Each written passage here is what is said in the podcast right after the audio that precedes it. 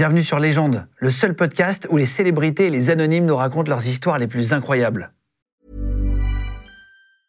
Hiring for your small business? If you're not looking for professionals on LinkedIn, you're looking in the wrong place. That's like looking for your car keys in a fish tank. LinkedIn helps you hire professionals you can't find anywhere else, even those who aren't actively searching for a new job but might be open to the perfect role. In a given month, over 70% of LinkedIn users don't even visit other leading job sites. So start looking in the right place. With LinkedIn, you can hire professionals like a professional. Post your free job on linkedin.com/people slash people today. Légende podcast. Euh, salut, c'est Lourilag, je suis aventurier explorateur professionnel.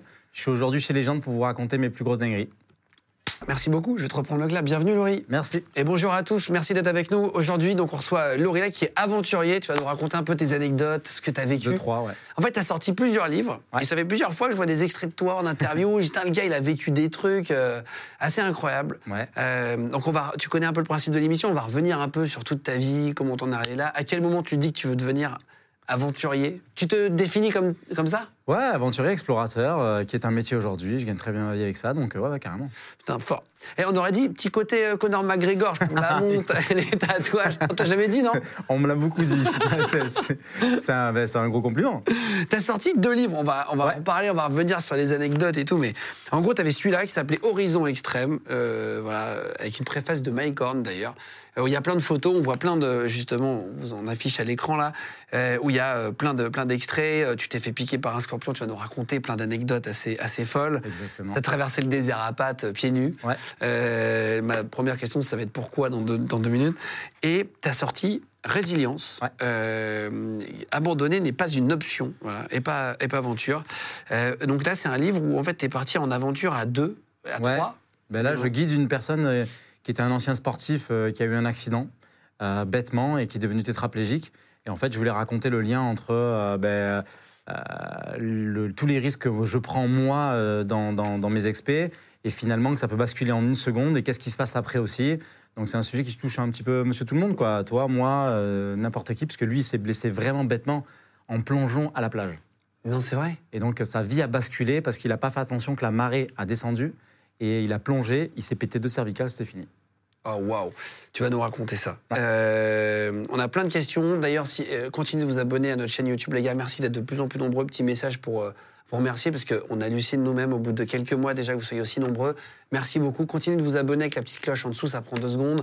Les petits commentaires. Sous la vidéo de Laurie, vous mettez les, les pouces. Et sous la vidéo de Laurie, en description, je vais mettre les liens cliquables si vous voulez commander les livres aussi, les retrouver de tout ce dont on va parler dans l'émission. Euh, mais juste, tu, tu l'expliques, à 17 ans, tu fugues de chez toi Ouais. et tu reviendras jamais. Exactement, ouais. moi j'ai un parcours de vie assez cabossé. Euh, très jeune, euh, je suis enfant terrible, j'ai un daron qui gère mal l'éducation. Donc ça se règle souvent à grands coups de violence. Et euh, finalement, euh, à, à 17 ans, je vis une scène assez tragique où mon père maltraite mon frère. Et, euh, et là, il y a grosse rébellion, euh, je m'interpose, euh, je menace de tuer mon père, enfin ça part euh, en folie. Et puis finalement, qu'est-ce qui se passe? Je pars de la maison et je reviens jamais. Et à partir de là, c'est un petit peu l'escalade dans la délinquance, petit banditisme, bandit, et puis jusqu'à la casse prison. Donc je passe par plein d'étapes. je me cherche, je suis en colère, je suis révolté, je suis jeune, je suis devenu un jeune homme. Et c'est un moment de ma vie qui est assez déterminant pour la suite, puisque finalement, euh, bah, à cette époque-là, euh, je termine en détention à l'âge de 20 ans. Donc euh, bah, c'est une expérience qui est assez délicate. Et ça fait beaucoup de choses vécues en si peu de temps déjà. Donc, On va pas s'y attarder parce que c'est pas le sujet de l'interview. non. Le but, c'est de comprendre pourquoi tu es parti en aventurier. Donc, c'est intéressant juste de l'expliquer. Tu dis juste dans, dans- dans le livre, je vais vous montrer, page 10, tu dis J'ai alors emprunté des chemins qu'il aurait mieux valu éviter et entamé une terrible ascension dans la violence. Donc, c'est exactement ce que tu disais. C'est le moment où, euh, en fait, tu pars. Tu dis que tu pars à 17 ans, mais tu vas où à 17 ans? Où est-ce qu'on va quand on n'est pas majeur? On n'a pas le droit de partir. Bah, je fugue, donc euh, je passe près d'un an dans la rue, euh, je vais dans des squats dans les quartiers. euh, euh, je vais justement pour manger, pour vivre, je fais plein de conneries et tout. Euh, et tu, tu, tu vis dans, dans la rue, hein, clairement. hein, donc, euh, Et tes parents n'ont pas de nouvelles? mes parents n'ont pas de nouvelles, mes parents me cherchent, euh, et voilà. La police euh, aussi ou pas? Ouais, la police aussi. Bon, à cette époque-là. euh, Mais ils savent que tu es encore en vie? Oui, mes parents savent que, que je suis encore en vie, euh, mais, mais, mais, mais carrément, en fait, que c'est compliqué pour tout le monde et la police et mes parents me cherchent. Ok. Et tu passes un an à l'extérieur. Mm. Euh, tu pars combien de temps en prison? Euh, je pars euh, moins d'un an en prison et après, euh, ce qui a été très difficile pour moi, c'est que j'ai eu cinq ans d'interdiction de quitter le territoire en plus euh, du temps que j'ai effectué en détention, ce qui fait qu'en fait, j'ai été emprisonné pendant un certain temps. Euh, D'abord à l'intérieur et après à l'extérieur, et c'est ce qui crée aussi cette dimension de revanche. envie de sortir et de visiter, quoi. Ah, de, de partir à l'aventure. quoi. À 25 ans, j'ai jamais pris un avion, donc bon, autant te dire que c'est un peu compliqué. Euh, Ce qui fait que, ben, à partir de là, quand mon interdiction de lever le territoire s'en- s'envole, ben, je, moi aussi, je m'envole pour un autre pays. Putain, c'est fou. Et tu fais combien de temps de prison ferme? Je fais 9 mois de prison ferme pour euh, braquage à main armée avec séquestration. Ah oui, d'accord. Ah oui, donc tu fais des grosses conneries. Ouais. Euh, vraiment, tu te cherches, etc. Ça te remet dans le droit chemin, entre guillemets, le fait d'être euh, en prison. Après, tu as envie de. Pas du tout. Pas du tout. Pas du tout, tout simplement parce que euh, Pas tu du tout les émissions, tu sais, cadrées où il faut dire des trucs. Non, mais parce que ce qui est, ce qui est, ce qui est faux, et c'est que tu découvres le système d'une autre manière, mais c'est que, en fait, t'envoyer en détention sans te donner les bonnes indications, c'est comme prendre un petit voyou et en faire un bandit. Ah, c'est vrai. un C'est moment donné, l'école. c'est l'école de, euh, de comment devenir plus dangereux, plus efficace. Et euh, c'est à peu près ce qui s'est passé pour moi. Euh, donc, du coup, pas non plus dur spécialement. Mais par contre, ouais, quand tu sors, tu te dis, OK, bah là, je suis plus armé pour affronter de, de- de plus grosses choses. Et donc là, tu passes 5 ans après à rester. euh, tu fais quoi? Tu, tu fais toujours des petites conneries ou tu prépares un peu, entre guillemets, l'aventure et tout? Bah, Il y a tout ce pourquoi je me suis fait attraper et puis tout ce pourquoi je me suis pas fait attraper. Donc forcément, on peut pas tout raconter. Euh. Mais euh, ouais, pendant 5 ans, je survis, je mens un petit peu, je triche. euh, parce qu'en fait, pendant mon interdiction de quitter le territoire, j'ai un bracelet électronique assigné à domicile. Tu dois travailler pour rester, entre guillemets, à l'extérieur. Euh, et là, ben, je, je- je- je raconte un peu euh, de- de- de- des conneries à droite à gauche euh, pour essayer de, travailler sans vraiment y aller, un travail, Ouais, c'est sûr. contrats et tout. Je survis comme je peux et tout, mais je reste un peu dans mon ADN de cette époque-là. D'accord. Et après, au bout de 5 ans, euh, comment ça se passe donc, Tu pars, ton premier voyage, c'est quoi? C'est la Thaïlande? Dans mon premier voyage, hein, l'interdiction de quitter le territoire, c'est euh, euh, je pars aux États-Unis. Euh, avant ça, c'est mon, c'est censé être un- le premier voyage backpack. Quand tu débutes dans Sac l'adolescence, sac à dos, euh, tu pars, tu dis ouais, je vais aller dans une petite auberge de jeunesse et tout. euh, et puis en fait, rien ne se passe comme prévu. Je me rends compte que de suite, ça a plus des allures d'expédition que de voyage backpack. Je me fais tirer dessus au Mexique. Je me fais piquer par un scorpion au Grand Canyon. Je survis Ça, c'était dans des- ton premier voyage? Ouais, ouais, ouais. Et Mais, qui- mais c'est que tu cherches, comment ça se fait qu'il t'arrive autant d'aventures et de, de galères Parce que se faire piquer par un scorpion, ça arrive quand même pas à tout le monde, heureusement. Ouais. T'as pas eu de chance là. Mais c'est parce que tu Euh, prends des risques vraiment? Je pense que ouais, je m'aventure sur des, sur des sentiers qui sont un peu moins touristiques. Euh, je me rappelle, je me suis perdu dans les Everglades, euh, qui est un- littéralement des marécages. Pendant 12 jours, j'ai pas bouffé et tout, donc je me fous vraiment mon enterrement dans la merde. Voilà, sans vraiment savoir où c'est que je vais et tout. Mais bon, c'était à cette époque-là, c'était vraiment une découverte, une recherche de, de- de- ce que j'étais capable de faire. Euh, ce qui fait que hum, ben, je me suis, euh, je me suis ben, exposé, j'ai pris des risques euh, et j'ai dû les assumer. À cette époque-là, c'était pas encore, euh, tu vois, un métier. C'était vraiment genre, ben, je voulais partir pour euh, pour kiffer, pour faire une petite euh, une petite aventure. Bah, ça s'est tourné vraiment euh, très très rapidement en mode expé. Il m'est arrivé que des grosses dingueries. Euh, Je me rappelle un truc de malade qui m'a marqué encore aujourd'hui, c'est que il y a quand même eu une tentative de kidnapping au Costa Rica. Euh, J'étais avec la mère de mes enfants à l'époque, premier voyage qu'elle fait de sa vie. Euh, on termine, c'est un muchacho euh, perché qui nous dit qu'il fait de l'import-export de poissons. J'avais très rapidement compris en mangeant euh, trois, trois poissons avec que des gars armés autour qu'il y avait un petit problème. Et puis on se rend compte qu'en fait, on est enfermé, qu'on ne peut pas repartir et tout. Et je me dis, putain, ça, ça- ce genre de bail, ça arrive qu'à moi. Je- pourquoi Mais pourquoi? Parce que comment tu t'es retrouvé là-bas? Si tu vas pas dans un club de vacances comme monde ben non, en fait, je dormais au bord de la plage. Finalement, il y a un gars qui est venu. Je sympathise avec un gon sur la plage. Il me dit ouais, tu vois la baraque là-haut, c'est chez moi et tout. Je dis ouais, ouais stylé. Bon, ok.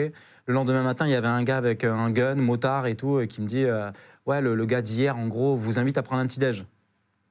Je vois le mec, euh, flingue à la ceinture et tout. Je me dis ah, why not euh, Ouais, tu dis c'est un mec d'important, il a peut-être des gardes du corps. Ouais, ou je sais pas, tu sais, puis t'es dans un autre pays, en fait. tu- à tout moment, en fait, porter une arme, il y a plein de pays, c'est pas, pas Ouais, illégal, quoi. Là, en l'occurrence, tu sens que ça fait un peu. euh, voilà, qu'il y, a- y y quelque chose dessous. Bref, on monte et au fur et à mesure qu'on monte dans la montagne, je me rends compte clairement que si jamais il y a un problème, c'est foutu parce que ben, je pourrais jamais redescendre, même si j'ai un 4x4. Puis on bouffe, on bouffe, on mange, traque, il prend des photos de ma meuf et tout. Je fais, très chelou. ça. je fais, ouais. Ouais, c'est Ah, allonge-toi sur le bord de la piscine à débordement et tout, clac, clac, clac. Et je dis, putain, moi, complètement parano. Je me dis, ouais, en plus, j'avais qu'un schlass sur moi, un couteau euh, derrière. Je me dis, bon, si ça part, de toute manière, j'en aurai qu'un ou deux, mais à tout moment, il va rien se passer de plus. Et je me suis dit, en fait, ils envoient des photos à d'autres personnes. Quand on va partir, on va se faire taper. Et, euh, Ah et en fait, on va et puis après, on sera vendu euh, sur, sur le market, genre, euh, on a kidnappé de, ou on demandera une rançon. Ah oui, ah, tu te dis quand même c'est bizarre. Ouais, je partais un peu en slide quand même déjà. Mais bon, je pense que c'est mes jeunes années qui me. Et puis en fait, finalement, jusqu'au dessert et tout, euh, on est reparti et, et il s'est jamais rien passé. Mais sur le retour, ben, finalement, j'avais un petit peu peur qu'on se fasse, qu'on se fasse, qu'on se fasse taper. Et puis voilà. Et du coup, j'ai pris un chemin à travers montagne. Et puis là, encore une fois, j'ai failli débouler avec le 4x4, euh, tomber sur, euh, sur, euh, sur des routes euh, où il y avait un dénivelé de, de plus de 100 mètres négatifs. Enfin, ça, ça me pousse toujours dans des galères de malade. Et, et puis en fait, je me suis rendu compte que j'étais fait pour ça juste. Ah ouais? Ouais, je suis fait pour les galères, moi. T'es toujours avec la mère de tes enfants? Non, on Non? est séparés depuis quelques années déjà. J'ai passé 10 ans avec elle. Euh, mais évidemment, je, je comprends. Elle est plus jamais. je, je comprends. Hiring for your small business? If you're not looking for professionals on LinkedIn, you're looking in the wrong place. That's like looking for your car keys in a fish tank. LinkedIn helps you hire professionals you can't find anywhere else, even those who aren't actively searching for a new job but might be open to the perfect role. In a given month, over 70% of LinkedIn users don't even visit other leading job sites. So start looking in the right place. With LinkedIn, you can hire professionals like a professional. Post your free job on linkedin.com/people slash people today. On s'aime passionnément encore. On a beaucoup de respect l'un pour l'autre et tout. Et puis on éduque nos enfants ensemble parce qu'on est unis pour la vie, hein, clairement. Évidemment. On se fréquente encore aujourd'hui. Euh, et ça va très bien.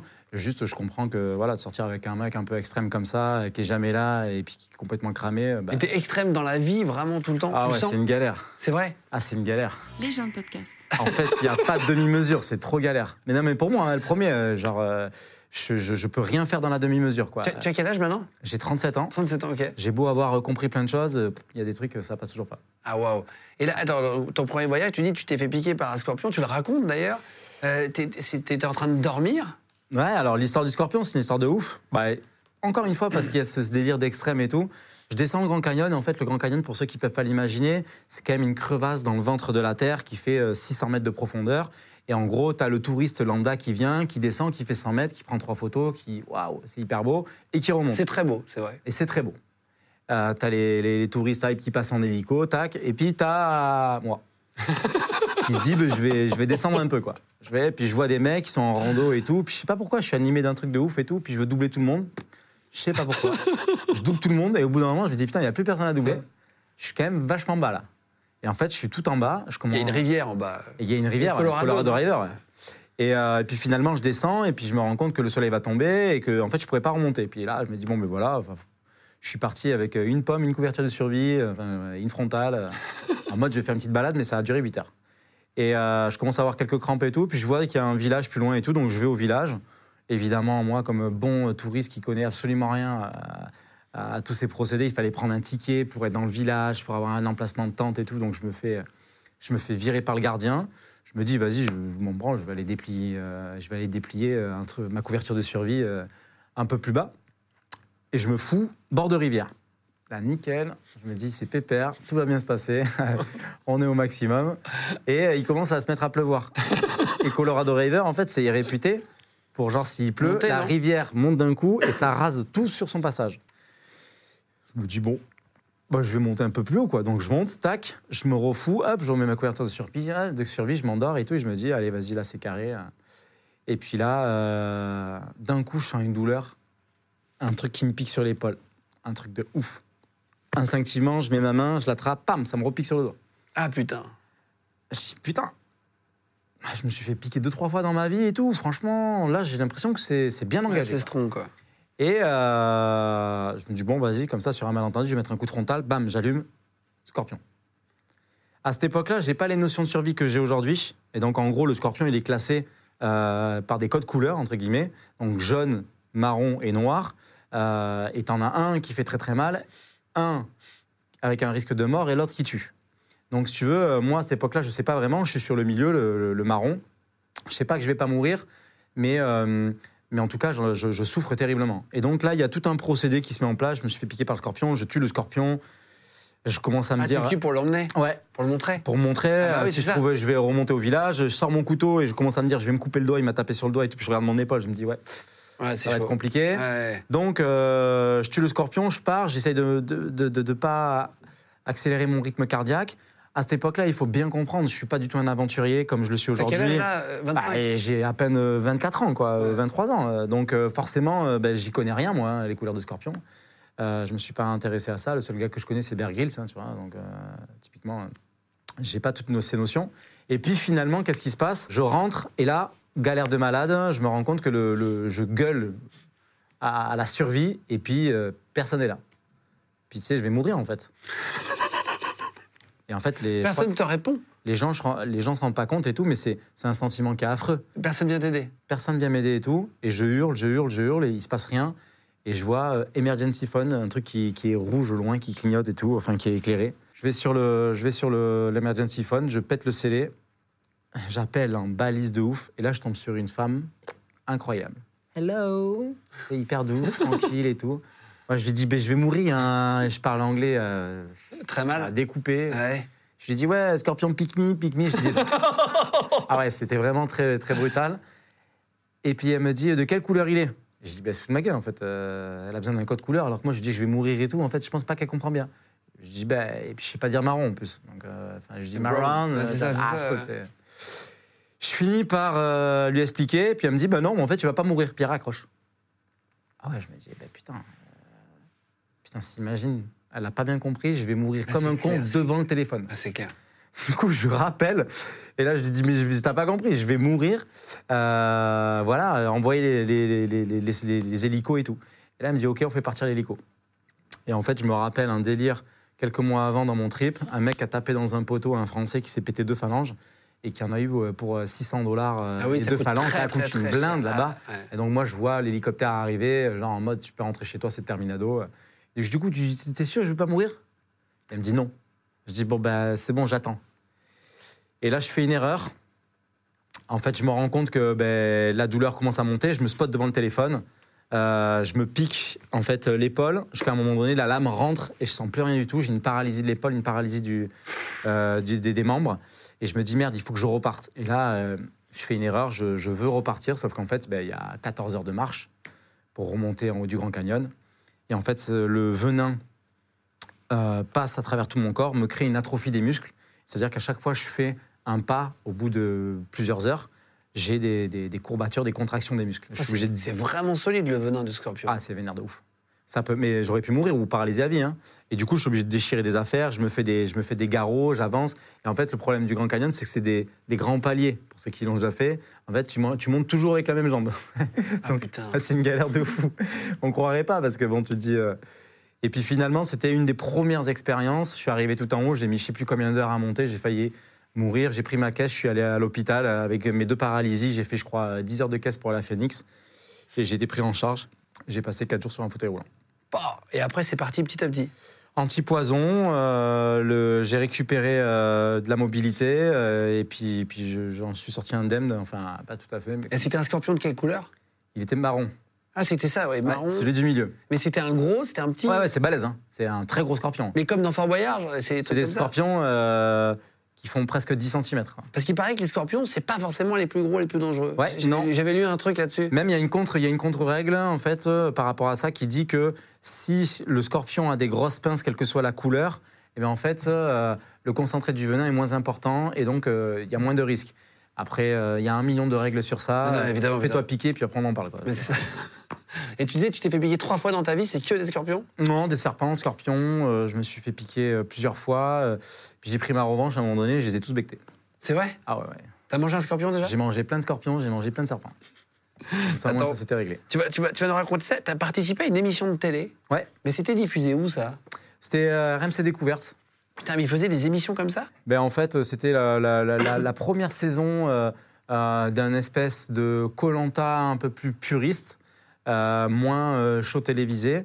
Et en gros, euh, on se retrouve dans, dans l'émission euh, euh, à devoir survivre à poil avec un objet euh, pendant 20 jours.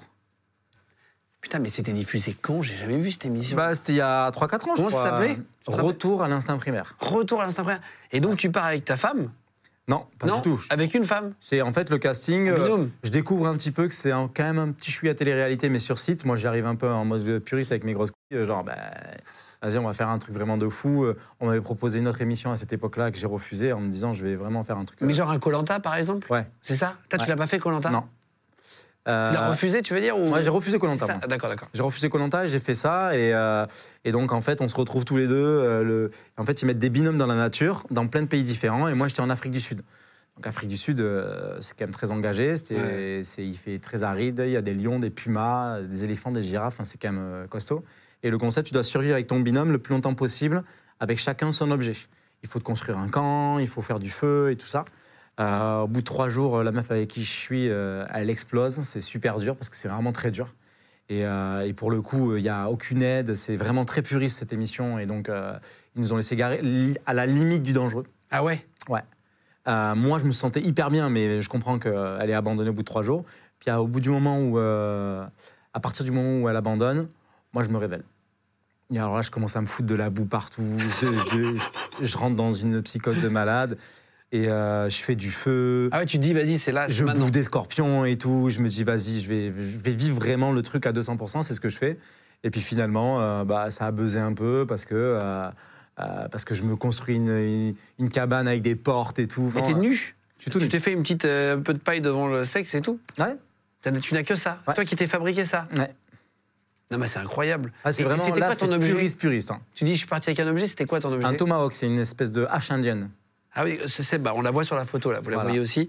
Euh, c'est toi qui choisis ton objet? Ouais, c'est moi qui choisis Si t'avais dit un téléphone portable, t'aurais un téléphone portable Bah, je pense que tu as des trucs que tu peux pas avoir, genre téléphone Évidemment. portable, mais par contre, tu peux choisir une gamelle, euh, tu peux Une boîte d'allumettes. hache, une boîte d'allumettes, un briquet, ce que tu veux et tout. Et donc, c'est très drôle parce que ça, ça, te, ça, ça te pousse à réfléchir de ben, si j'avais qu'un objet, et pas sur la question, si j'avais qu'un objet, qu'est-ce que je choisirais si je pouvais choisir qu'un seul objet? Et t'as bien fait de prendre celui-là? Moi, je savais faire du feu autrement, donc ça va. Euh, parce qu'il faut bien couper du bois, il faut se défendre. Euh, Donc la hache, ça, ça sert à plein de choses, à tailler, à faire À plein de choses. manger euh. Ouais, finalement, euh, si tu sais faire du feu différemment, euh, ça marche. Et t'attrapes quoi comme bête avec un tomahawk? Avec un à tomahawk, t'attrapes rien du tout. t'attrapes rien du tout parce qu'en fait, ça, c'est le fantasme. euh, enfin, l'homme préhistorique à la base. euh, Oui, ils jettent les Indiens euh, non, mais ça, d'Amérique, ça, c'est ça, c'est un mythe de ouf. Ah, c'est vrai une, une lance, peut-être, mais genre, l'homme préhistorique était végétarien, en fait. Tout simplement parce que bah, tuer une biche, ouais. c'est impossible, ou alors il faut que tu fasses des pièges, des trucs. C'est arrivé que bien plus tard, en fait, que les gens sont. euh, L'humanité est devenue carnivore. Vraiment, il faut. C'est c'est- c'est- c'est une vraie vérité. Et donc, du coup, bah, tu bouffes d'abord des feuilles, tu bouffes des plantes, tu bouffes des crustacés, tu vas essayer de pêcher, de faire des trucs où, en fait, qui te demandent peu d'énergie. Et après, quand tu commences à maîtriser des pièges, tu vas attraper des petits renards, tu vas attraper des petits lapins, tu vas attraper des trucs avec des collets, des trucs. Et puis, euh, les, les gros animaux, tu vois, il te faut te faire un arc, il faut te faire une lance. Donc là, ça demande une énergie folle. Et quand tu es sur une émission comme celle-là, où en fait, bah, l'énergie, tu manges pas, t'en as pas. Et donc, en fait, En fait, c'est ça, tu dépéris, non tu, en fait, dépéris. Il paraît, alors, euh, euh, Claude de Colanta Ouais, racontait qu'il était passé de 73 kilos à 58. ouais, ouais. Donc il a vraiment maigri en l'espace d'un mois. Je sais pas, toi, t'as dû maigrir aussi. Ouais, en ben, je, les ai- je les connais bien, les gars de Colanta et tout, euh, Claude, euh, tous les mecs qui ont fait Colanta et tout. Oui, oui, carrément. Les premières émissions, c'était des émissions qui étaient très, très dures. Euh, ça s'est un petit peu adouci avec le temps, on va dire. D'accord. Euh, C'est devenu un petit peu plus télé-réalité et tout. Mais c'est vrai que les premières émissions, elles étaient quand même assez rustiques. Et les mecs perdent énormément de poids. Moi aussi, j'ai perdu énormément de poids. Après, j'ai essayé de. Moi, j'ai beaucoup mangé. hein. J'ai beaucoup mangé. J'ai bouffé des, des- des- des quantités astronomiques de Tu scorpions mangeais de quoi serpents. Ah, c'est vrai Ouais. Et c'est pas dangereux de manger du serpent? Tu sais, quand t'as la dalle. hein. Non, il paraît que tu peux devenir aveugle. J'avais euh, des Thaïlandais qui m'avaient dit ça à l'époque dans un trek. Possible. Manger trop de certains serpents, tu pouvais. Ouais, avec le venin mélangé à la chair. Possible. euh, Bah après, euh, moi, je me suis pas vraiment posé ces questions. Ça a goût de poulet, l'un ou l'autre. Donc, euh, Oui, c'est ça, et tu mangeais ce que tu avais de toute façon. ah ouais, bah, Euh, tu dis, j'ai fini par, dans, ton livre Horizon Extrême, là, le- le- ce- celui en noir et blanc, je vous Ouais. ai montré tout à l'heure. Euh, page 99, tu dis J'ai fini par boire ma propre urine car l'effort était intense et j'étais complètement déshydraté. On peut boire sa propre urine? Ah ouais. Oui. On peut boire son urine un nombre de fois limité. parce en fait, si tu veux, bah, se en gros, euh, l'urine, c'est les toxines de ton corps. Donc, euh, en cas d'extrême Euh, déshydratation, Besoin, tu peux le faire. Euh, voilà, mais un nombre de fois limité, puisque à force de boire, en fait, euh, ben, tes toxines, à un moment donné, tu- t'intoxiques. Donc, euh, moi, je l'ai fait, bon, maintenant, je peux le dire, je l'ai fait plus, plus pour le show que pour boire. voilà. Je me suis dit, bon, allez, vas-y, un petit coup de pisse pour finir l'émission. Euh, on est dans la survie, ça marche. Ouais, histoire de. de- ouais. J'ai mis un petit clin d'œil au caméraman qui pouvait pas me parler. Il s'est tapé une barre. euh, Le cadrage était bien, bien loupé, mais on, a bien rigolé. C'est marrant. Ah oui, mais en vrai, ça peut se sauver si par exemple t'es bloqué dans des décombres d'un truc. euh, voilà. Boire son urine, en fait, la première fois, peut c'est hydrater. euh, ouais, en fait, il vaut mieux boire son urine une fois euh, plutôt que de, de penser qu'il faut, faut pas le faire. T'as perdu combien de kilos en 21 jours? Tu te rappelles ou pas, non? Bon, moi, ça se compte par dizaines, mais moi, j'ai l'habitude de faire le yo-yo avec mes, ki- avec mes kilos, mon poids. Euh, très régulièrement, je prends 12-15 kilos, j'en perds 20. C'est vrai? Ah ouais. Et, et à un moment donné, tu trouves un caillou. Tu dis, euh, qu'est-ce que c'était ce caillou et quel était l'intérêt de ce caillou? Bah, en fait, quand t'es comme moi, j'ai adoré Seul au monde. Euh, tu vois, le film avec son ballon, Wilson. Et en fait, ça devient son pote. Ça vient Et au bout d'un moment, quand tu restes longtemps seul, euh, voilà, hein, faut pas se mentir. hein, de temps en temps, tu, tu as, des, t'as des petits bugs. Hein, euh. Ah, c'est vrai? Ah ouais, ouais. Ah Tu oui, parles à un arbre. euh, Tu parles à qui tu veux, mais tu parles quoi. Euh, tu parles. des, parfois, tu as ta caméra, donc tu parles à ta caméra, tu te dis des choses et tout. Là, je me suis fait un petit caillou. Je me suis dit, je vais faire un petit clin d'œil à Wilson et je l'ai appelé Pépito. Et puis, je faisais des vannes un peu aussi pour faire le buzz un peu en mode genre, Ah, je vais parler à Pépito qui remplace largement ma partenaire qui est partie. Enfin, moi, je faisais des trucs un peu border.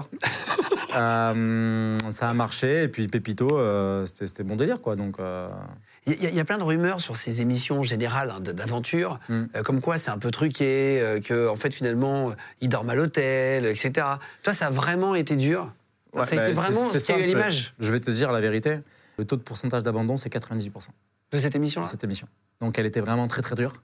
Trop Il y a dur, deux personnes, ouais, trop dur, deux personnes, et même de la mise en danger. euh, Parce qu'il y a des gens qui ont attaqué euh, la prod, la chaîne, machin et tout. C'est une galère de ouf. Euh, moi, j'ai trouvé ça bien parce que je, je- je kiffais cet univers-là. Mais après, pour quelqu'un qui n'est pas préparé, c'est très très très engagé. Je, vais, je vais te poser des questions sur la survie. Ouais. Il y, a, il y a toujours des rumeurs sur, euh, sur Internet, dans les discussions, sur les vidéos. Est-ce que vraiment on peut survivre ou pas avec euh, des choses? Tu vas me dire si d'après toi c'est vrai ou pas, d'accord? Ok. Alors la première, tu m'as déjà répondu avant, mais on peut survivre en, bu- en buvant son urine si on n'a pas d'eau. Ouais. En tout cas, tu le dis oui, mais sur une durée très limitée, gros. carrément. Pas longtemps. Exactement. Euh, si un animal mange quelque chose, c'est qu'on peut le manger sans risque aussi. Les gens de podcast. Je, je, je, je sais pas. Je saurais pas dire. Est-ce que c'est Vraiment, un signal, par exemple, d'avoir un chien et tu vois s'il mange un champignon, par exemple, tu peux le manger, tu vois? Bon, je, je, je- je- là vraiment, j'ai pas la réponse. En tout cas, euh, euh, je crois que euh, quand t'as faim, euh, ce qu'il faut dire, c'est que vraiment tu, bah, Tu mangerais n'importe quoi. n'importe quoi. Et quand t'as pas la connaissance, t'as pas la connaissance. T'as déjà pas mangé pendant plusieurs jours? Ah bah oui. Du tout. Ah oui. Je crois que tu sais comment on peut vivre de temps sans manger? Trois jours pour l'eau. Ouais, trois jours pour l'eau. Les stages commando de l'armée, ça Ouais, m'avait voilà. expliqué, c'est trois jours. Et ils disaient même 40 jours sans manger si jamais t'as vraiment très très bien mangé, que t'as un peu. De- le, le sommeil et la nourriture en fait euh, dedans qui sont deux facteurs qui sont euh, sur lesquels tu peux pas pallier. À un moment donné, sans eau, tu meurs. La, ré- je me rappelle En trois jours, ça va vite. hein. Ouais, et je crois qu'au bout d'un jour et demi, tu tombes dans le coma déjà sans eau. Après, moi, j'ai pas expérimenté autant de temps, mais c'est vrai que sur une émission comme celle-là, euh, le sommeil devient très très compliqué. Même dans mes, dans mes expéditions, tu dors beaucoup moins, quasi pas parfois, et, et- et donc, euh, ouais, carrément. Dans les rumeurs, il y a aussi, on peut aspirer le venin d'un animal qui t'a piqué avec la bouche. Par exemple, t'as un pote qui se fait, euh, tu vois, dans le dos, tu je- peux. Est-ce que c'est vrai ou pas? Je pense qu'il y a une part de vrai, une part de faux, euh, parce que tu as plein d'insectes, d'animaux, ça, ça pique sous-cutané, donc ça passe euh, sous la, sous la terminaison nerveuse, donc euh, ça sert à rien. Euh, et d'autres, euh, une piqûre d'abeille ou des trucs comme ça, ça certainement, mais Le scorpion, par exemple, t'aurais pas pu te sucer euh, l'épaule, toi, mais Non. aspirer un peu le venin, quoi. je, moi, je, je- ça, pour moi, c'est un mythe. C'est un mythe. On peut couper un cactus pour boire de l'eau à l'intérieur. Ouais, c'est vrai. Ça, est-ce que ça marche? Parce que moi, j'ai déjà coupé des cactus. Ouais, en tout cas, peux- des petits, il n'y a pas d'eau dedans. Pas que le cactus. Il y a plein de plantes dans lesquelles il y a, il y a- il y a de l'eau, mais encore une fois, on parle de survie. Euh, on parle de trouver quelques gouttes. Euh, oui, oui, c'est ça. euh, et en fait, t'en as dans la liane, t'en as dans, de- dans des palmiers, dans des cœurs de palmiers. Tu vas en avoir dans des cactus et tout. Effectivement, oui, ça c'est possible. Ah, tu peux trouver un tout petit peu d'eau, du coup. Mm. Il est possible d'extraire le sel de l'eau de mer avec un tissu. Euh, dans Genre, tu prends un tissu ouais. et tu fais couler de l'eau de mer et tu auras un peu de, de sel qui va rester dedans. Bah ouais, maintenant ils font même des désalinisateurs qui sont vachement compétents et tout, mais euh, il y a plein de techniques différentes pour extraire le, le sel ouais, de, de- de l'eau de mer. hein, Par contre, faut pas boire de l'eau de mer. L'eau de sur mer, un radeau, ça te dessèche. L'eau de mer, en fait, à part quand tu es en expé de mer, tu as un désalinisateur, un gros truc qui te sépare le sel de l'eau potable et après qui te rend l'eau de mer potable. Euh, ça, tu peux boire l'eau de mer sans sel, quoi. Ouais, et ça existe. Et sur les bateaux, c'est très utilisé d'ailleurs euh, pour des longues distances. Puisque tu... Tous les bateaux de croisière ont ça, les bateaux de l'armée aussi. Euh, Ouais. C'est tellement lourd l'eau qu'il faut mieux la chercher dans la Exactement. Euh, pour réchauffer son corps, il faut boire quelque chose de chaud et pour se rafraîchir, quelque chose de froid. Non. Je sais pas si c'est vrai ou pas. Bah, moi, je, moi, je dirais non, euh, c'est faux. Euh, ce que je sais, c'est qu'en fait, euh, moi, ce que je fais en expédition, c'est que la première source de chaleur, en fait, c'est ton flux sanguin. Euh, donc, par exemple, euh, moi, je fais développer du matériel spécifique quand je suis en expédition polaire, euh, où en fait, j'envoie des zones de, chaud sur l'artère fémorale, autour du cou et à l'aine, et en fait, ça diffuse considérablement plus vite corps la chaleur dans mon corps. Ah, c'est vrai? Ouais. Ah putain, pas con. Donc tu mets du chaud sur le cou et. euh, Ouais, je fais développer ceinture, des- quoi. du matériel euh, spécifique, en fait, euh, comme NIMS. on a le même partenaire, on développe euh, des combinaisons thermiques, en fait, qui nous permettent de survivre dans des températures où l'humain ne peut pas survivre. Lui, très haut, moi, très froid au sol avec, les avec le vent. Et en gros, euh, chauffer le plus gros flux sanguin de ton corps va, di- va diffuser euh, beaucoup vrai plus rapidement. c'est- pas con du tout. Euh, il n'y a pas de réelle technique pour éviter de se faire frapper par la foudre. Enfin, ça t'est déjà arrivé, toi, de marcher dans un orage, Mmh, ouais.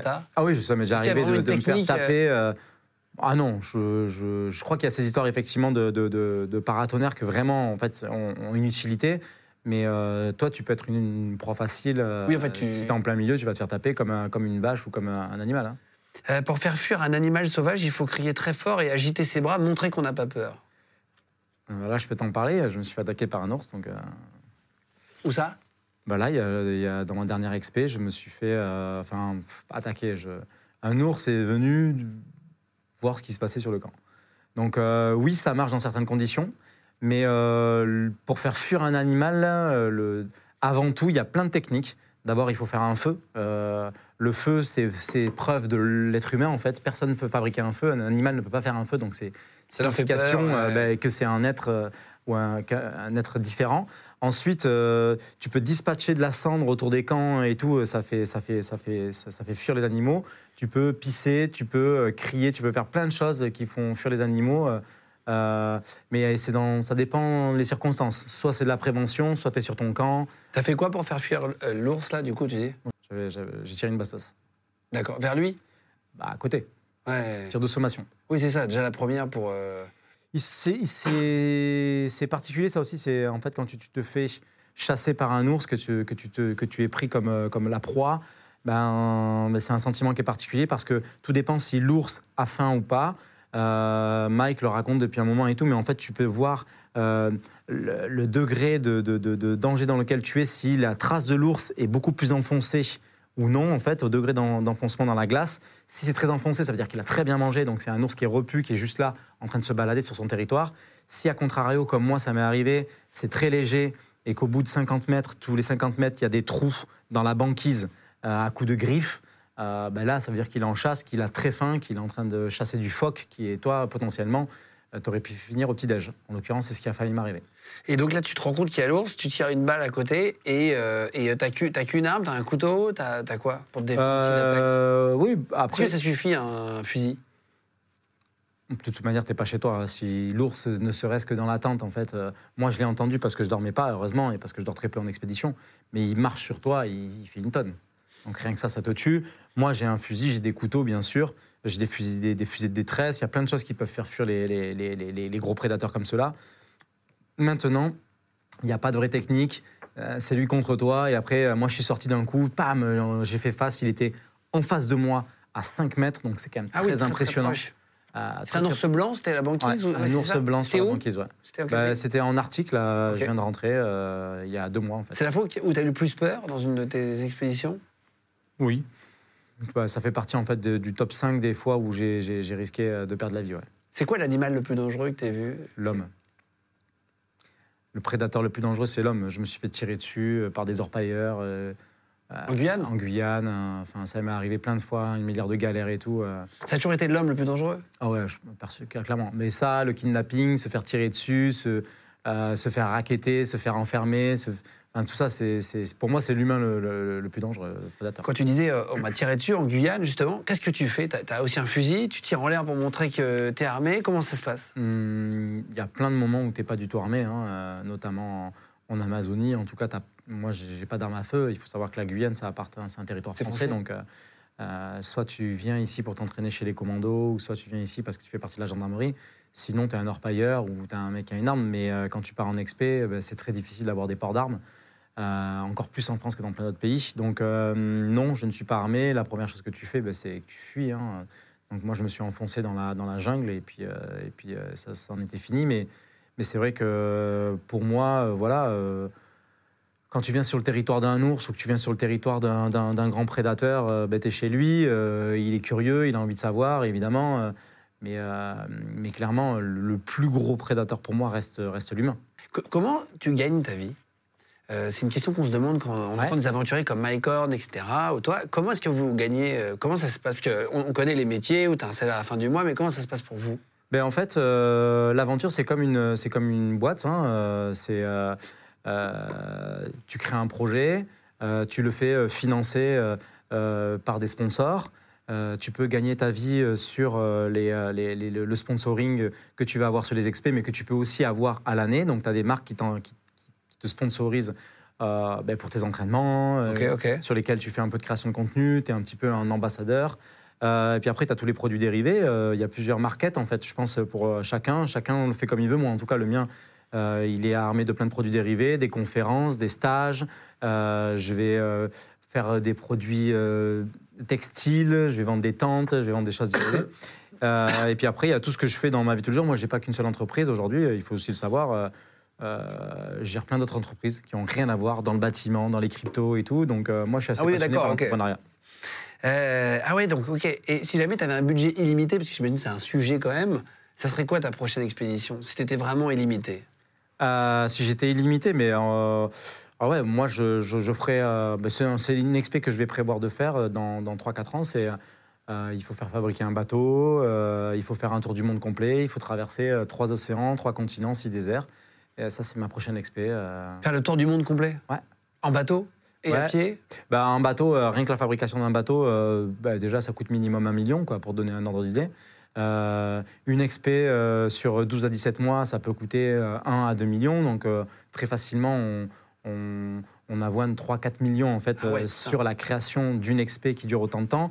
Puis après, il y a- il y a- c'est comme tout, hein, tu as tout le staff, les gens qui vont convoyer les bateaux, euh, les gens qui vont être là euh, pour faire la captation, les documentaires que tu vas faire, ça dépend. Donc c'est vraiment la logistique, en fait, coûte énormément d'argent.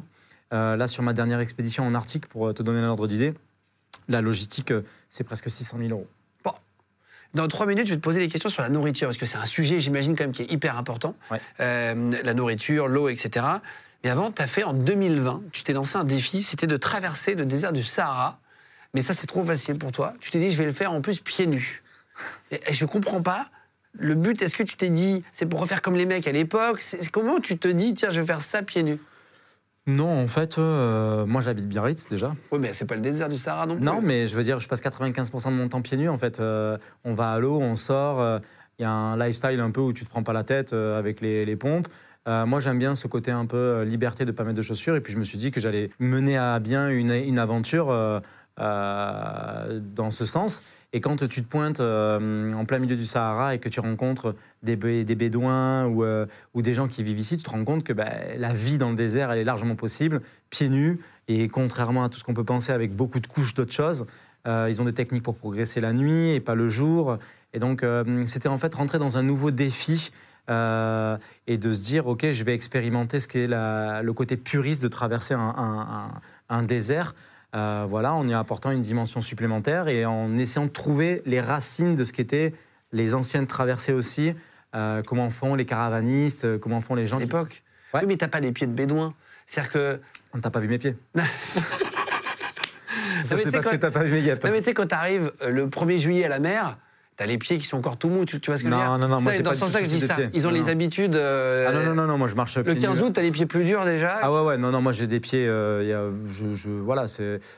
beaucoup moins maintenant parce que je suis parti sur des expés polaires et tout, mais j'ai énormément marché pieds nus. Au tout départ, que je connaissais pas encore la ville, j'arrivais à Paname, je marchais pieds nus, hein, c'est pour te dire le Mais non, degré de débilité. Euh, Ah ouais, marcher pieds nus à Paname Ouais, Euh, ouais, ça, on m'a pris pour un fou, et ben, ils n'avaient pas tort. Mais, euh, mais, mais c'était un- c'était comme ça que je vivais pendant un certain temps. Donc, euh, euh, donc en fait, j'ai fait des expés de la, C'était- de la même manière. on, a, on a une photo de toi qui tire, tu tires une, une espèce de petite charrue sur roue. Ouais, un chariot, ouais. un chariot, quoi, derrière toi. Et il y a une photo, justement, on voit la- la- le- ton dessous de pied, vraiment, qui est carbonisé, qui est Mm. noir. Je sais pas si c'est- mi-sale, mi-brûlé. Un peu des deux. C'est ça, ça? En fait, c'est la semelle, quoi. Tu sentais, vraiment, tu sens que tes pieds deviennent durs Ah, au bout d'un moment les- les pieds, il se passe plus rien du tout pour moi. C'est-à-dire que- que... je marche dans la rue en soirée ou n'importe quoi où tu veux, je m'enfonce des bouts de verre, je les sens pas du tout. Quoi. Donc euh, là, maintenant que je me suis un peu civilisé, j'ai les pieds un peu plus fragiles. On a un fakir qui est là, justement, on va tester ça. non, non, mais vraiment, en gros, je, je sais que maintenant j'ai les pieds un peu plus. euh, en plus, je fais beaucoup plus d'aventures dans le froid, donc forcément, bon, ben là, c'est littéralement impossible. Mais clairement, euh, je, je- je- j'ai beaucoup, beaucoup marché pieds nus. ouais. Et, et- et donc là, au début, tu sens quand même que c'est plus dur. J'imagine que vers la fin, ça s'habitue, le corps finalement s'habitue. Ouais. Bah, tu crées une vraie couenne en fait. Tu crées en fait un, surplus de chair qui devient très très dur et tout. Au même titre que quand tu vas t'entraîner et tout, que tu te Ouais, fais des cloques salle sur les doigts à la salle et tout. En fait, ça, ça commence à se former en fait. euh, ce- ce- le cette corps s'adapte. Cette corne, ouais, le corps s'adapte. Franchement, de fou. Ça, c'est fou. Euh, Est-ce que tu as déjà dû abandonner une expédition? Est-ce que ça t'est arrivé? Tu es là, tout feu, tout flamme, tout pimpant. Tu arrives, troisième jour, tu dis c'est pas possible, c'est pas pour moi, c'est pas ma vie. Euh, j'ai été contraint d'abandonner. Donc c'est pas pareil. Pourquoi? Euh, bah, moi, un coup, de fusil, un coup de fusil. Non, Voilà. ben, le Covid. Ah ouais Le Covid, par exemple, j'étais j'étais au Canada, en plein milieu de la banquise, en train de En faire une- 2020 Euh, ouais, en train de faire une, une énorme expédition et, et en gros, euh, ben, la pandémie a, sé- a sévi et euh, les frontières allaient fermer. On a été euh, rapatriés et là, tu te dis, ben, c'est 220 000 balles qui partent en 5 minutes Oh, de montage d'expédition et puis tu peux, tu peux rien y faire. Quoi. Donc, ouais. Euh, Est-ce que tu as une assurance? Tu sais, quand on part à l'aventure et tout, c'est une première question que je me suis dit. euh, donc, nous avons une boîte ici, tu sais qu'il y a des assurances pour tout, Ouais. enfin, c'est quand même compliqué. Comment tu fais pour t'assurer? Parce que je me dis, c'est. Ben, il y a des assurances qui assurent les sports extrêmes pour commencer. Et ensuite, tu as des assurances vie. Et puis, tu as des assurances spécialisées dans le, le rapatriement aussi. Euh, ça, c'est un moment qui est très dur et très délicat quand je pars en expédition et que tu te dis, euh, OK, si on ne retrouve pas mon corps, euh, Ah, ouais, qui c'est ouais. qui le ramène Si euh, je meurs, qu'est-ce qui se passe? Donc, c'est un sujet qui n'est pas à prendre à la légère, mais on, a, on est blindé d'assurance. Après, Les gens de podcast. la difficulté pour le type d'assurance que moi j'ai, c'est que hum, il faut que tu puisses être rapatrié en un temps record d'un endroit extrêmement reculé. Et donc les assurances, ça déclenche le, hum, le moyen le plus rapide de la situation GPS où tu es, euh, terrestre, aérien ou naval, et tu dois être sauvé le plus rapidement possible euh, bah, quand tu as un problème. Euh, ça m'est déjà arrivé Ah bon? de devoir déclencher, ouais. À cause de quoi, par exemple? Mais là, récemment, je, je- je- je me suis, j'ai posé mon camp sur un bout de banquise et le bout de banquise s'est décroché. Et en fait, euh, j'étais sur un énorme euh, bout de banquise de 300 mètres carrés, mais qui était en train de dériver vers le nord et qui allait plus retaper aucune paroi. En fait, j'allais partir sur l'océan Arctique. Et en gros, euh, au bout du quatrième jour où j'ai vu que les courants n'étaient pas en train de me ramener vers la côte et vers d'autres bouts de banquise pour que je puisse récupérer un peu la côte, ben, j'étais obligé de déclencher. Ah oui, t'attends quand même 4 jours sur un bout de glace? Bah, parce que l'hélico coûte 100 000 balles. Oh, waouh Mm. Putain, 100 000 balles? Ouais. Ok, ok. T'attends quand même de voir si ça fond un peu. Bah, tu te dis, euh, avec euh, s'il y a des vents favorables, en fait, la banquise, il va, ça va, elle va la repousser euh, sur mais le tu, bon côté. tu l'achètes pas l'hélico quand il vient. Je veux dire, pourquoi c'est 100 000 euros? Pourquoi c'est si cher? Ça- en fait, tu as certains pays euh, où les, les secours sont gratuits, comme l'Islande par exemple, comme la France, comme plein d'autres endroits et tout. Et puis tu en as, comme les États-Unis, ils se déplacent pas si tu payes pas 100 000 balles. Putain Et Là, euh, il faut des assurances. et t'as une balise euh, Argos, un truc euh, GPS Ouais, tu as des balises en fait. Euh, sur toute la planète sans réseau téléphonique Exactement. on a des, des- ce qu'on appelle euh, des, des- des- des Garmin Reach Explorer qui sont des petites balises de détresse couplées à des GPS et en gros qui, une fois déclenchées, donnent ta position toutes les minutes. Ah ouais. Putain, c'est fort. et qui peut tenir avec une batterie extrêmement longtemps. Ils peuvent te retrouver vraiment au mètre près euh, de, là où tu as, déclenché. Et euh, sinon, on est équipé de plein d'autres euh, trucs. On a des télé- j'ai un téléphone satellite, je peux avoir plein d'autres moyens de communiquer qui sont complètement différents.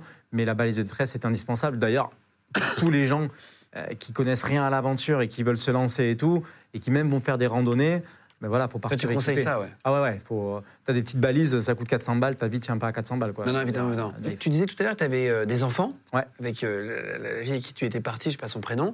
Euh, tu as combien d'enfants? J'ai deux filles. Est-ce que ça a changé quelque chose? Ça, c'est une question que je pose souvent à des militaires ou des gens qui ont des vies un peu plus ou moins dangereuses ou même très dangereuses.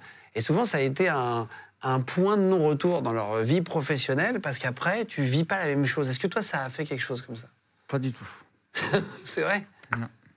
Non, en fait, euh, j'aime passionnément mes enfants. Et je suis très Évidemment. engagé dans ma, dans ma relation avec Paternité, mes filles et tout, dans la paternité, dans l'éducation que je leur donne. Je passe énormément de temps. J'ai un temps très qualitatif, en fait. Je fais pas, genre, je survole pas, je passe du temps avec elles. Euh, J'en ai besoin, moi, en premier. Mais par contre, euh, moi, je dis très souvent que je suis la locomotive de ma, de ma famille, en fait. Derrière le wagon de tête, en fait, tu as tout le reste, l'argent, les kids, les boîtes. Si tu mets pas le bon coco dans la locomotive de tête, en fait, c'est tout le train qui s'arrête. Donc euh, moi, mon kéro aujourd'hui, ben, c'est de partir à l'aventure. Euh, et c'est comme ça que je suis un meilleur père, en fait. Oui, en fait, tu dis que si tu n'es pas aussi un père épanoui, tu seras un moins bon père et Exactement. confiné avec elle. Et puis je crois pas qu'en fait le, le- le père qui euh, travaille euh, 15 heures par jour, qui voit pas ses enfants parce qu'il se lève avant et qui se couche quand ils sont déjà, ils, ils rentrent, et ils sont déjà couchés et que le week-end il est fatigué, soit un meilleur père que moi qui part 4 mois, qui n'est pas là du tout, mais qui quand je rentre chez moi, je suis dédié à mes enfants.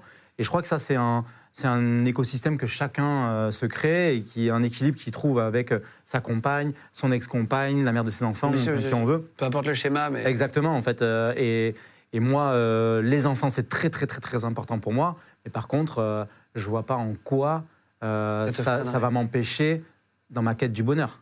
Mais tu vas, par exemple, penser à elle quand tu es en mission Ah ouais. et que tu es très fatigué ou un peu là, tu dis, bon, attends. euh, Ouais, ouais, ouais. Coco, Non, tu non, rentres non, à la il y, a- il y a maison des moments qui sont très, très durs.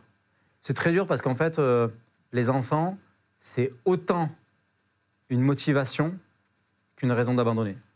Ouais, je comprends, je comprends. En C'est ton talon euh, d'Achille, c'est ce que ah ouais. tout le monde dit, c'est c'est la zone la plus fragile du corps, c'est la même chose. Et si je reçois un coup de téléphone euh, et où on me dit euh, Papa, je veux que tu rentres à la maison, ça, ça m'anéantit. Ah ouais, je comprends. Et du coup, je filtre ces appels. Ah, c'est vrai? Ouais, ouais. Et ça- Je ne peux pas recevoir ce type d'appel. Quand je suis en expédition, en fait, il y a tout un codage qui est fait sur la communication, mais comme un militaire, hein, comme n'importe qui qui a un métier à risque. Euh, on ne te parle pas des factures qui ne sont pas passées sur, euh, sur ton compte en banque, on ne te parle pas des petits problèmes, et on ne parle pas de quelque chose en fait qui peut te, très rapidement te faire euh, tourner. Tu l'as vécu avec ton ex-femme, ça? Tu l'as dit, pas de Ah ouais, ouais. pour ça, Et machin. puis je l'ai vécu de l'intérieur. Moi, j'ai vécu des moments très très durs. hein. Les enfants qui me disaient, ben non, j'ai pas au téléphone. Toi, tu viens de te faire attaquer par un gros prédateur ou tu viens de risquer ta vie et tout. Et t'entends, euh, Euh, ben non, j'ai pas envie de lui parler. Il a qu'à rentrer s'il a envie de me parler. Ah, t'es au bout de ta vie. Ah ouais. T'es au bout de ta vie. Euh, ça te fait très très mal au cœur. Je suis rentré, mais avec mes gamines, parfois, j'ai pas pu les toucher pendant 15 jours parce que genre, il y avait, ça a créé de la distance. Ah ouais, ouais. Ah, ça m'a foutu dans des situations pas possibles. Mais en même temps, j'ai fait ce choix d'être ce père-là. Du coup, j'en assume les conséquences. Et euh, ce qui veut dire que ben, je, j'ai juste dû faire plus pour garder le lien. Oui, c'est ça. Après, de toute façon, ça revient. euh. Et quand tu rentrais, vous voulez que maman et pas papa, Ouais. Et j'ai fait plus. J'ai- Je, leur ai- je les ai emmenés dans mon univers.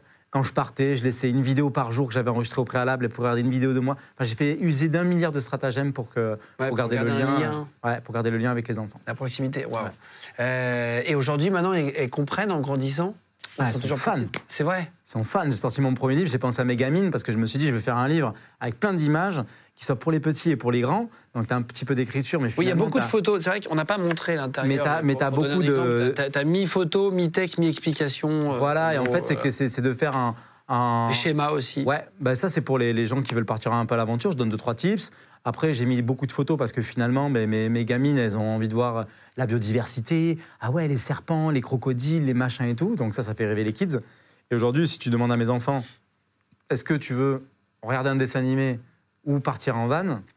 Ah ouais. Les kids, ils veulent partir en van. Ça serait quoi si tu avais un conseil pour euh, quelqu'un qui, qui va regarder la vidéo ou qui va l'écouter Euh, En tout cas, merci beaucoup à vous tous, euh, peu importe où, vous soyez, mais merci de nous écouter en podcast. Euh, Partagez-le. Et, et juste petite question donc, pour celui qui a envie de commencer l'aventure comme toi, même à beaucoup plus petit Ouais, ouais. niveau, qu'est-ce que tu conseillerais, par exemple, en France? En Belgique ou en Suisse, mais si on peut pas bouger du pays, déjà, qu'est-ce qu'on peut faire pour avoir un peu d'aventure, tu vois? Bah alors moi, le plus gros conseil que je peux donner déjà, il est très simple. C'est qu'il n'y a pas besoin de partir très très loin pour vivre le grand frisson. Euh, il faut savoir qu'en fait, on peut euh, euh, partir à l'aventure, c'est 95% de mental. Ok, ça se passe dans la tête. C'est de la solitude, c'est de la difficulté, c'est de la souffrance, c'est de la faim, c'est euh, euh, de l'inconfort. Donc, euh, tu peux planter une tente dans ton jardin et tu te dis pendant une semaine, je te touche pas le frigo. Je cuisine dans ma tente. Ça, c'est très dur. vrai? Ça, c'est hyper dur. Parce qu'en fait, tu as la possibilité de, de flancher à ta disposition et il faut tenir. Et ça, c'est vraiment très dur. C'est beaucoup plus facile, en fait, de partir en expédition où il n'y a rien. Quand tu es en Arctique et qu'il fait moins 50, en fait, euh, ben, tu pas le choix. Ah ouais. Alors que, euh, mais, alors que quand tu es face à plein de, de- de- de- de possibilités, ben, tu peux flancher facilement. Donc en gros, travailler ce muscle euh, de le mental, en fait, c'est c'est qui, est, qui, est, qui est une chose qui peut se travailler. C'est très très important. Et puis après, euh, en fait, il faut s'écouter, il faut faire des petites aventures, il faut se mettre en danger. Euh, Faire et- des randonnées, peut-être Ouais, des randonnées, euh, du sport. euh, les limites, elles sont un petit peu partout. Moi, le seul conseil que je donne aujourd'hui, c'est vraiment, euh, voilà, faites pas les mêmes erreurs que moi. Moi, je suis vraiment une tête cramée. vraiment, il faut, faut pas du tout faire ça. C'est prévenez les gens quand vous partez. C'est la première Ah ouais, des ouais, règles. Papa- ouais, La préviens les balise, gens. tu disais la balise. Et t'achètes une, t'achètes une balise. hein. Ça, c'est très. Tu disais ça vaut le coup de ne de, de pas perdre sa vie pour 400 balles. C'est très juste. Euh, tu, tu es parti, donc euh, tu disais parfois tu emmènes tes, tes filles maintenant sur des, Oui. des petites expéditions du van, van life, etc. tu as fait la traversée de l'Atlantique avec ton papa. Eh Alors ça, c'est fou. Euh, on a, on a bah, tiens, regardez une photo, je vous la mets, euh, qui s'affiche à l'image de, de ton papa qui est derrière, qui tient d'ailleurs la barre du bateau. Ouais. Euh, vous êtes parti en voilier. Mm. Euh, ton papa, donc tu disais que tu avais fugué à 17 ans, que tu n'étais jamais revenu. Ouais. Donc c'est le même monsieur, C'est le même monsieur. euh, pas quelqu'un qui t'a adopté à côté ou quoi pour expliquer le schéma familial. Euh, c'est le même monsieur, vous êtes rejoint, vous êtes revu après. Comment ça s'est passé? Bon, en fait, euh, ben, suite, à, suite à ce parcours de vie euh, très difficile, très, très compliqué avec mon père et tout, euh, il m'a fallu énormément de temps pour le pardonner. Ben voilà, de, pour les actes qu'il avait faits, et puis, et puis ça a été très très long pour moi. Mais je me suis toujours dit, ben voilà, on a, qu'un père. Euh, je crois que j'ai la capacité en fait euh, de pardonner. Et j'ai essayé. entre le moment où j'ai dit que je le pardonnais et le moment où je l'ai vraiment fait, il s'est passé beaucoup de temps. Et un jour, euh, je lui ai dit, écoute, ben, arrivera un moment donné, tu vas acheter un bateau, je le sais. Ce jour-là, ben, je serai là. Et puis un jour, il m'appelle. Et il est aux Canaries. Puis il me dit, j'ai acheté un bateau. Je vais traverser l'océan. Et je lui dis, ben, j'arrive. Et du coup, euh, on s'est foutu sur le bateau à voile. euh, et puis là, on s'est tout dit. On s'est tout dit. Et puis il n'y avait pas d'échappatoire. Donc euh, ça a été très dur. Et à la fois, ça a été très beau, puisque puisque bah, il faut imaginer que bah, quand tu as passé euh, euh, 20 ans à subir plein de choses dans une famille très dure et tout, bah, c'est beaucoup de courage qu'il faut pour l'un et pour l'autre. Et on s'est retrouvés tous les deux à se dire qu'est-ce qui nous avait dérangé, qu'est-ce qui nous avait déplu, pourquoi, et puis que finalement, en fait, on avait beaucoup d'amour l'un pour l'autre. Et on est parti euh, d'un côté, on est arrivé de l'autre, et il m'a regardé dans les yeux, et il m'a dit euh, Bah, tu, es, tu es un bon fils, tu es un bon père, je n'ai plus rien à t'apprendre. Je t'aime, mon fils. Et je crois que c'est tout ce que j'avais besoin d'entendre. Et je crois que c'est tout ce que tout le monde aurait besoin d'entendre dans monsieur, sa vie. monsieur, monsieur, monsieur, monsieur. Et, euh, et ça a changé considérablement ma, ma vie. Quoi. Ah oui? Ah ouais, ouais. Et vous êtes partis euh, que tous les deux Ouais. Parce que tu disais, on s'est retrouvés, vous étiez que deux sur le voilier. On était deux, on a traversé l'océan Atlantique en 14 jours euh, Sur un voilier de quelle taille sur un voilier de 12 mètres. Ah oui, putain, c'est faut... pas facile. hein. Non, c'est très très dur. c'est très très dur. Et puis euh, on a failli couler 20 fois, évidemment, sinon c'est pas drôle. Mais euh, non, non, c'est une expérience qui est hors du commun. Mais après, voilà, c'est très beau. Je regrette absolument pas d'avoir. c'est ton meilleur souvenir avec ton père. Ah, c'est mon plus beau souvenir. Et puis j'ai aucun regret, quoi. Voilà, aujourd'hui, je le disais tout à l'heure euh, que j'en parlerai pas trop, mais mon père est décédé en fait. Mon père est décédé en juillet de cette année, donc le moment où j'ai renoué avec lui, c'est le moment où j'ai dû lui dire au revoir. Ah waouh Donc euh, autant te dire que ça a été très Parce que là, vous êtes moi. partis il y a pas longtemps, c'est ça? On est parti à 3-4 ans.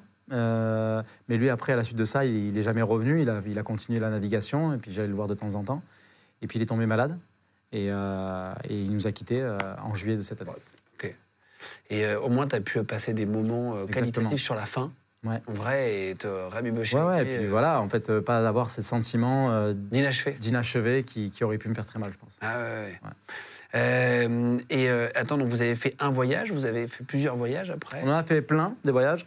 Avant de faire cette traversée, en fait, je lui ai dit, vas-y, on se tape un délire, euh, prends un avion, rejoins-moi en Asie. Et à un moment donné, je voulais faire un, un voyage en Asie.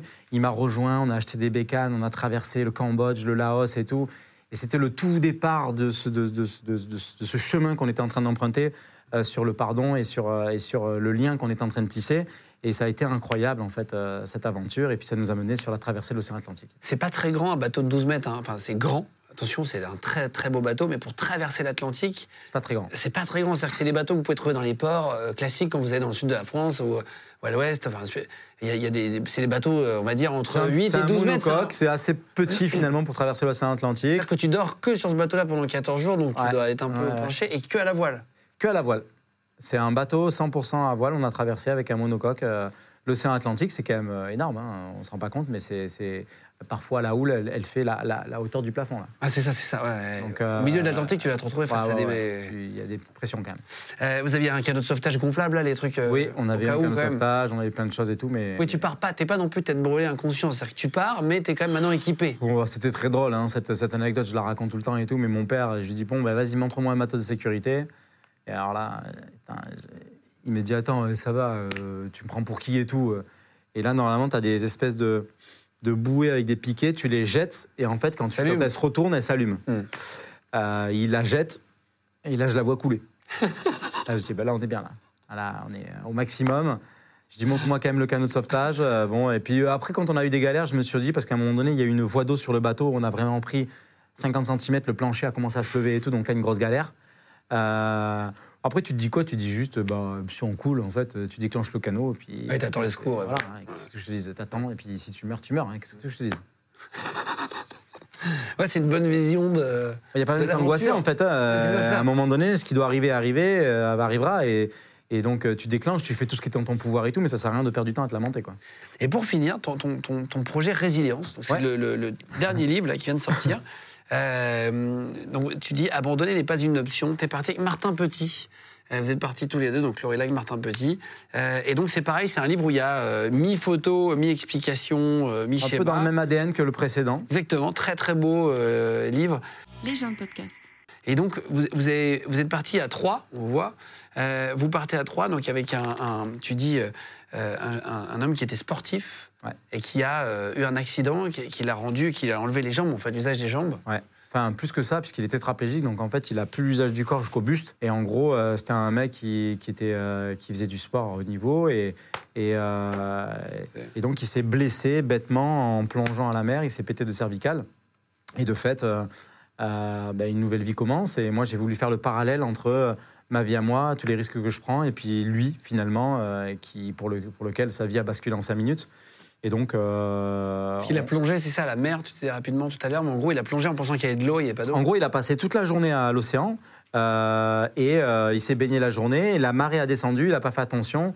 Euh, à un moment donné, il y avait du fond et en fin de journée, il n'y avait plus de fond. Il a fait un dernier plongeon, il s'est pété les deux cervicales.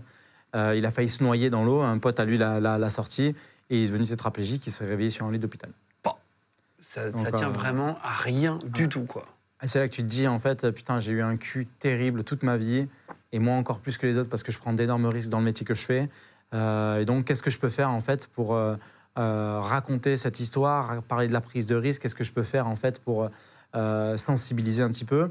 Et j'ai monté le projet Résilience, et l'idée, c'était de parler des quatre étapes de la résilience, en fait, le déni, la colère, l'acceptation et la renaissance. Et en face de chacune de ces, de, ces, de ces émotions par lesquelles tu passes pour le chemin de la résilience, eh bien, on est parti dans un endroit. Et on est parti des montagnes espagnoles, ensuite on est parti dans le désert du Maroc euh, à 55 degrés. Ensuite, nous sommes partis euh, le faire décoller face au Mont Blanc à- avec un parapente après l'avoir Ça, hissé à très, 2000 très mètres. beau, il y a des très belles photos. Et euh, le dernier, je l'ai emmené sur le, en bateau à voile euh, sur le point GPS de l'accident qu'il a eu pour boucler la boucle. Donc, euh, Chose qu'il n'aurait jamais pu faire, tout ça, évidemment, sans toi, là. non, et puis ce qui est hyper ouf, c'est qu'on en a fait un livre, mais on en a fait un documentaire qui sort au Grand Rex aussi, euh, qui sort au Grand Rex le 27 euh, novembre prochain. Et donc, en gros, c'est la première fois qu'on raconte dans ce livre si oui ou non on a réussi chacun des objectifs. Ah oui, d'accord. Et les gens, donc maintenant, peuvent savoir si on a réussi. Et évidemment, tout le monde veut voir les images. Et, et vous êtes devenu copain avec lui, j'imagine? Ouais, trois ans, euh, très proche, euh, à prendre soin de sa vie, à prendre beaucoup de risques euh, et à se dire est-ce qu'il va mourir, est-ce qu'il va tenir Forcément, ça Il y avait un rapproche. risque qui meurt Ah oui. Vraiment? Ah, ouais. Ah bah 55 degrés au Maroc, il a convulsé sous la tente. ouais, il y a- oui, il- Mais il le savait en partant? On ne savait pas vraiment où c'est qu'on allait, même lui, parce qu'il n'est jamais allé dans des, dans des conditions comme celle-là. Il faut savoir que son trouble associé au handicap à lui, c'est qu'il régule mal la température. Donc quand son corps chauffe, ben, c'est très difficile de le faire descendre. Et inversement, quand son corps est très froid, c'est très très long de le réchauffer. Donc là, à 55 degrés, autant te dire que oui, ça a été très très très très très risqué. Mais en même temps, il savait qu'en partant à l'aventure, il y avait des risques, etc. J'imagine toi aussi. Ben ouais, mais après, euh, t'es quoi. responsable du projet, t'es responsable Ah ouais, des vies de tout le monde et chaud, tout. chaud, donc, dis, euh, euh, non, non, je me suis, je me suis bien, bien, bien, bien, bien fait peur. On a dû rebrousser chemin, on a abandonné, on est reparti, on découvre tout ça dans le Lit Résilience. Euh, mais pas de regret Aucun de regret. fait, malgré ça. Aucun regret. Puis euh, il y aura un avant, un après. Je crois que lui est très heureux. Et comment vous avez fait le, comment vous avez trouvé le matériel un peu spécifique, tu vois? Comment ça se trouve, genre des, des- une ça n'existe pas en fait. On a fabriqué 95% des choses. Ah, c'est vrai? Ouais, ouais. Ah, tu fais fabriquer chaque objet. Par exemple, pour, le, pour le, ce qui a été le plus impressionnant, je pense que c'est la. J'ai j'ai splitté une sellette de parapente sur des luges, parce qu'en fait, il a fallu le faire monter en le glissant euh, pour le faire monter à 2000 mètres. Et après, il a fallu glisser avec la, la sellette de parapente pour le faire décoller face Ah bah au oui, mur. oui. Donc là, on a tout inventé. J'ai tout inventé, les prototypes et tout, qui n'existent pas d'ailleurs, qui sont- c'est unique au monde. Et donc, on a réussi à réaliser tous ces exploits grâce à des prototypes uniques au monde. Fort. Alors, on- on- bah, félicitations déjà. Merci. Euh, on parlait de, de nourriture tout à l'heure pour terminer. Ouais. Euh, la nourriture, comment ça se passe quand tu pars par exemple avec Martin Vous êtes trois, c'est ça en tout ou il y a une Bah, il équipe y a aussi deux, de- il y a- il y a- on est deux à deux plus un si jamais il y a besoin pour euh, gravir des, des- des passages délicats ou pour le porter, pour m'aider. photos, ouais. j'imagine. euh, Dorian, qui est un pote à moi, qui, sait- qui, qui vraiment nous a beaucoup aidé sur ce projet et qui était là. Et puis après, tu as tout le staff de la photo, de la prise de vue et tout. Oui, c'est ça. Et euh, la nourriture, ben, ça dépend des, des endroits où on va, ça dépend des biotopes. Euh, on est resté assez conventionnel finalement. Parfois, on a mangé des repas lyophilisés. Parfois, on a mangé, euh, on a cuisiné dans les vannes. Parfois, on a mangé euh, sur le bateau des trucs. Donc en fait, ça dépend vraiment où on est allé. Mais euh, et puis c'était pas le but de l'opération de, de- de- se lancer vraiment dans la food extrême comme moi Ouais, je le ouais, fais. comprends, je comprends. Euh, mais en tout cas, ouais, c'est un- une partie qui est très importante. Euh, et pour l'eau, tu, tu- est-ce que tu as les pailles? On a testé les pailles, là, tu sais, où j'ai bu Ouais. de l'eau de la Seine, j'ai essayé de boire de l'eau de la Seine et ça marche très bien. hein. Ouais, ouais, vrai. Ça enlève, il paraît, 99,999 machin, des, des trucs. J'ai bu de l'eau de la Seine dégueulasse, euh, Non, derrière mais- une péniche, j'ai bu, j'ai pas eu de mal, maux de ventre ou quoi, tu vois. Ouais, ouais, mais après, il y a, l'eau. euh, c'est un- lourd. C'est un élément essentiel, euh, oui. Euh, ben là, en fait, on est accompagné quand on part dans le désert. Il y a quand même un staff derrière avec euh, deux véhicules qui sont là avec des gros caissons d'eau parce que, et de l'essence parce que c'est vraiment le truc euh, qui risque le. Il faut Ouais. pouvoir l'extraire très rapidement si j'ai un problème parce que ben là, on parle de la chaleur, mais ça peut tout à fait aussi être euh, une piqûre d'un insecte, d'un scorpion, serpent et tout. Donc euh, voilà. Euh, mais l'eau, ben, dans le désert, on, on l'a transportée. Quand je suis sur la banquise, ben, je, la- je fais fondre la neige. Et, mais c'est un élément essentiel. Et la nourriture est un élément essentiel aussi. On a ramené de la nourriture lyophilisée pour tester des plats qu'on a trouvés euh, dans des magasins un peu spécialisés. Il y a des magasins très techniques comme euh, euh, Terang euh, à Paris, un magasin spécialisé. Et un autre, lorsque Sébastien qui filme là est allé au musée, au salon du survivalisme. Ouais. Et il y avait plein de marques qui proposaient de la nourriture Ouais. lyophilisée hyper bonne. Sauf qu'on n'a pas goûté. Est-ce que tu es d'accord pour qu'on fasse juste un Ah petit ouais, test de secondes. Et euh, si vous savez pas ce que c'est que la- de la nourriture lyophilisée, en fait, c'est le fait d'enlever l'eau, si c'est pas de conneries, de la nourriture. en. Exactement. On, on- on enlève, on extrait euh, toute l'eau euh, des aliments et donc ils sont déshydratés entre guillemets. Et en gros, on gagne tout le poids de l'eau. Et l'idée, c'est de faire bouillir de l'eau que tu mets dans le repas lyophilisé, qui fait, qui réhydrate tes aliments et qui perdent pas euh, euh, tous les besoins que tu as en apport, euh. nutritifs. Et tu as des repas euh, plus ou moins bons, euh, qui cuisent plus ou moins bien. Il y en a qui euh, sont vraiment bons. ah, il y en a qui sont hyper bons. Alors, on va goûter même, on a des fraises. Alors, je sais pas comment ils Ouais. ont fait. C'est des fraises, apparemment. Ça, pèse vraiment 5 grammes. Ça qui est fou, ça, tu la sens même pas dans la main. Je sais pas trop euh, si c'est bon ou pas. On va tester, on va faire rentrer la nourriture. C'est parti. Allez, c'est bon, on a fait rentrer donc la, la- la nourriture lyophilisée. Donc, il y a trois types de, de plats. Pas de Là, on est sur un pas de carbo, c'est un repas qui est chaud. euh, je pense que c'est celui-là qui, qui- qui sera le meilleur. Le reste, euh, ça, ça peut être des desserts. En fait, il y a plusieurs plats qui, qui existent. hein. Tu peux avoir même des fruits secs. Euh, Il y a plein plein de choses qui existent. L'idée du, du, du repas lyophilisé, donc euh, là on le voit, tu le, tu le dégoupilles comme ça, là tu enlèves la, la première partie. C'est pas sponsorisé, je précise, c'est vraiment des choses qu'on a achetées nous-mêmes pour, pour essayer. Donc en gros à l'intérieur, on le, on le voit peut-être pas, mais Ah ouais, il y a des lignes. On se rend compte que sur certaines marques, là comme celle-là, il y a la ligne euh, à laquelle on doit remplir euh, le, le- le- le repas. Et donc l'eau doit atteindre une certaine ligne. Là tu la mets à l'intérieur. Là, l'idée, c'est de touiller un petit peu au fond pour pas que ça colle, tu vois. C'est quasi instantané apparemment, ils disent. euh, Et c'est très très léger, ça c'est très impressionnant. C'est que les, sachets là, par exemple, il y a un crumble aux pommes.